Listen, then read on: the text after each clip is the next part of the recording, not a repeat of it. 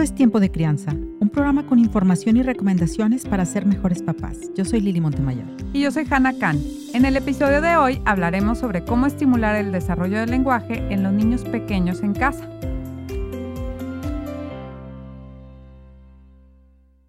Hola, me llamo Eugenia. Escribo porque estoy preocupada por mi sobrina y me gustaría que nos dieran algunos tips. En casa vivimos mi mamá, mi hermana, mi cuñado, sus dos hijas y yo. Una de mis sobrinas tiene tres años y la otra tiene uno. Me preocupa que la de tres casi no habla y cuando lo hace no se le entiende nada.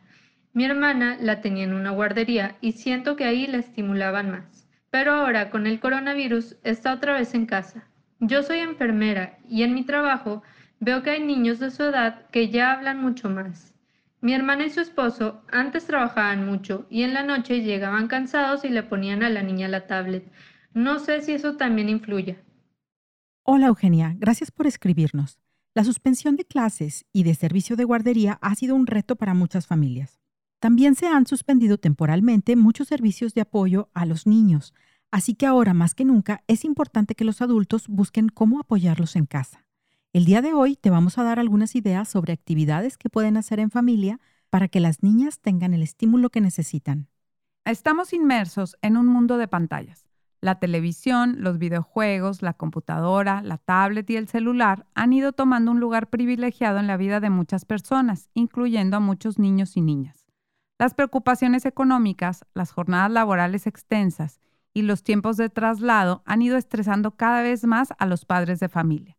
Muchas veces, como lo describes en tu carta, llegan muy cansados a casa y necesitan descansar, por lo que le pasan la pantalla al niño para que se entretenga un poco. Un rato de tele o videojuego supervisado no es negativo para el niño. El problema se presenta cuando hay fallas en la supervisión y los niños se exponen a material inadecuado o cuando se pierden otras actividades por estar mucho tiempo frente a una pantalla. Uno de los posibles efectos negativos de esto es la falta de estímulo verbal. Este tema de las pantallas y videojuegos lo abordaremos en un episodio futuro. El día de hoy hablaremos sobre el estímulo que puede haber en casa en estas semanas que los chicos no estarán asistiendo a jardín de niños ni guarderías. Antes de continuar con este tema, nos gustaría recordar que cada niño aprende a su ritmo. Algunos niños aprenden a caminar a los 10 meses y otros después del año, y los dos están dentro del rango normal. ¿Qué es lo normal para el lenguaje? Algunos niños hablan antes y otros después. Algunos casi no dicen nada y de un día para otro se sueltan hablando. A todos les beneficia que los estimulen en casa las personas que los cuidan y los aman. A la edad de tu sobrina, tres años, lo que se espera es que ya se pueda comunicar con otras personas que no la conocen y que su lenguaje ya sea entendible. Sabemos que en este momento sería muy difícil que fuera consulta con un especialista en lenguaje. Si después de la contingencia y de seguir estas recomendaciones no ven avance, sí sería importante que evaluaran su audición y lenguaje y ver si necesita apoyo adicional. En los primeros cinco meses de vida se espera que un bebé balbucee, se queje y haga algunos ruidos cuando se le habla. Entre los seis meses y el año entiende lo que significa el no, sabe que representa un alto y a veces puede imitar la palabra. Dice de tres hasta seis palabras. Entre los 12 y 24 meses, su vocabulario puede aumentar hasta 50 palabras. Sabe pedir alimentos comunes como pan y leche. Comienza a combinar palabras como más leche Comienza a utilizar posesivos como mío, pronombres como tú, yo. Puede comenzar a utilizar plurales como zapatos, aunque no lo pronuncie claramente. Entre los 3 y los 4 años agrupa objetos como juguetes.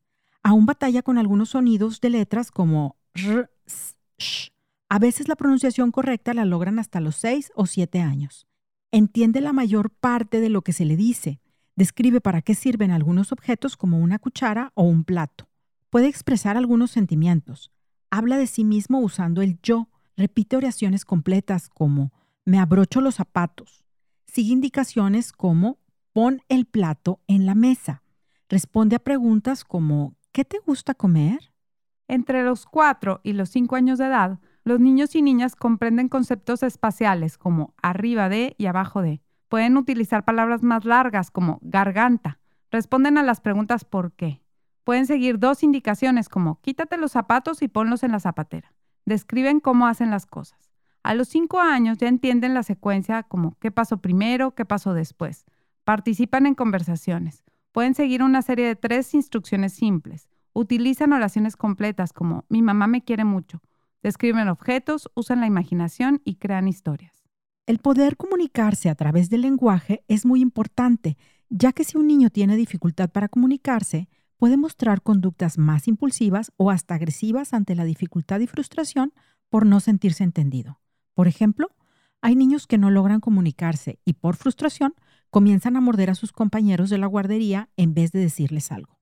Algunos niños incluso pueden aislarse y retrasarse en otros aspectos del desarrollo. Para ayudar a tus sobrinas en la adquisición del lenguaje, te vamos a dar algunas ideas de actividades que les pueden beneficiar. Jueguen a imitar animales, por ejemplo, un pescado o un pollito. Los movimientos faciales ayudarán a que logre después pronunciar algunos fonemas. Pueden jugar también a soplar en el piso un algodón. Esto le ayudará a modular el aire que expira. Soplar burbujas de jabón también es un buen ejercicio para el desarrollo del lenguaje de los niños y además es muy divertido. Si hay un problema de articulación, es decir, que no pronuncia bien algunas letras, los ejercicios con la lengua pueden ayudar. Por ejemplo, hacer giros hacia la derecha y hacia la izquierda. Intentar tocar el paladar con la lengua para estimular movimientos Puedes utilizar como estímulo una cuchara con miel que intente quitarse la miel con la lengua y que emita sonidos con las diferentes posiciones de la lengua.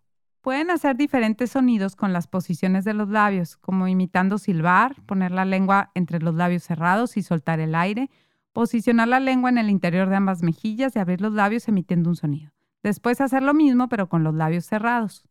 Dales indicaciones simples como recoge tu muñeca o lánzame la pelota. Canten canciones simples juntas.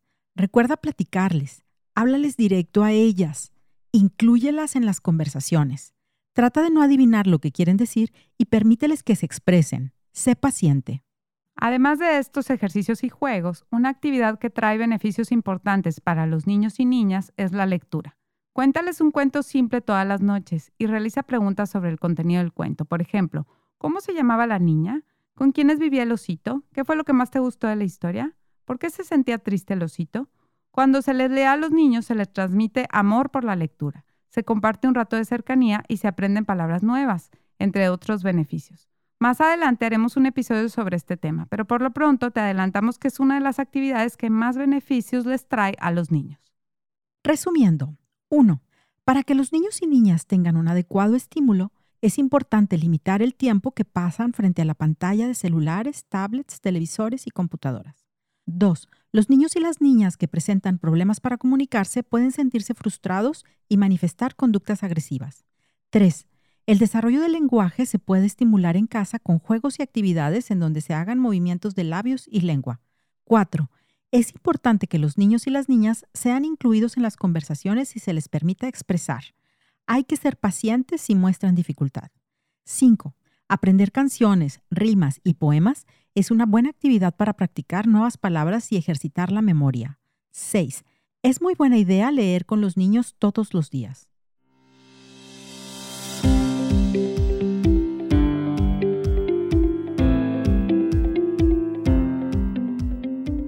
Quieres escribirnos para sugerir un tema o hacernos una pregunta, puedes hacerlo a programatiempodecrianza.gmail.com o búscanos en Facebook, YouTube e Instagram como Programa Tiempo de Crianza. También puedes escribir o mandar un audio a nuestro WhatsApp, más 521 81 29 24 0144. Tu mensaje podrá ser incluido en algún episodio futuro. Queremos agradecer a la psicóloga Rosa María Luna, que comparte el episodio con sus pacientes. Muchas gracias, Rosy. Un abrazo.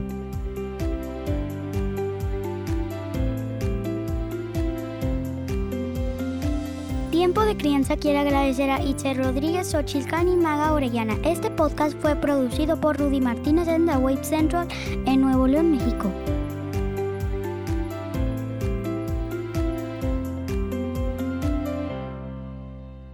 Gracias por escuchar.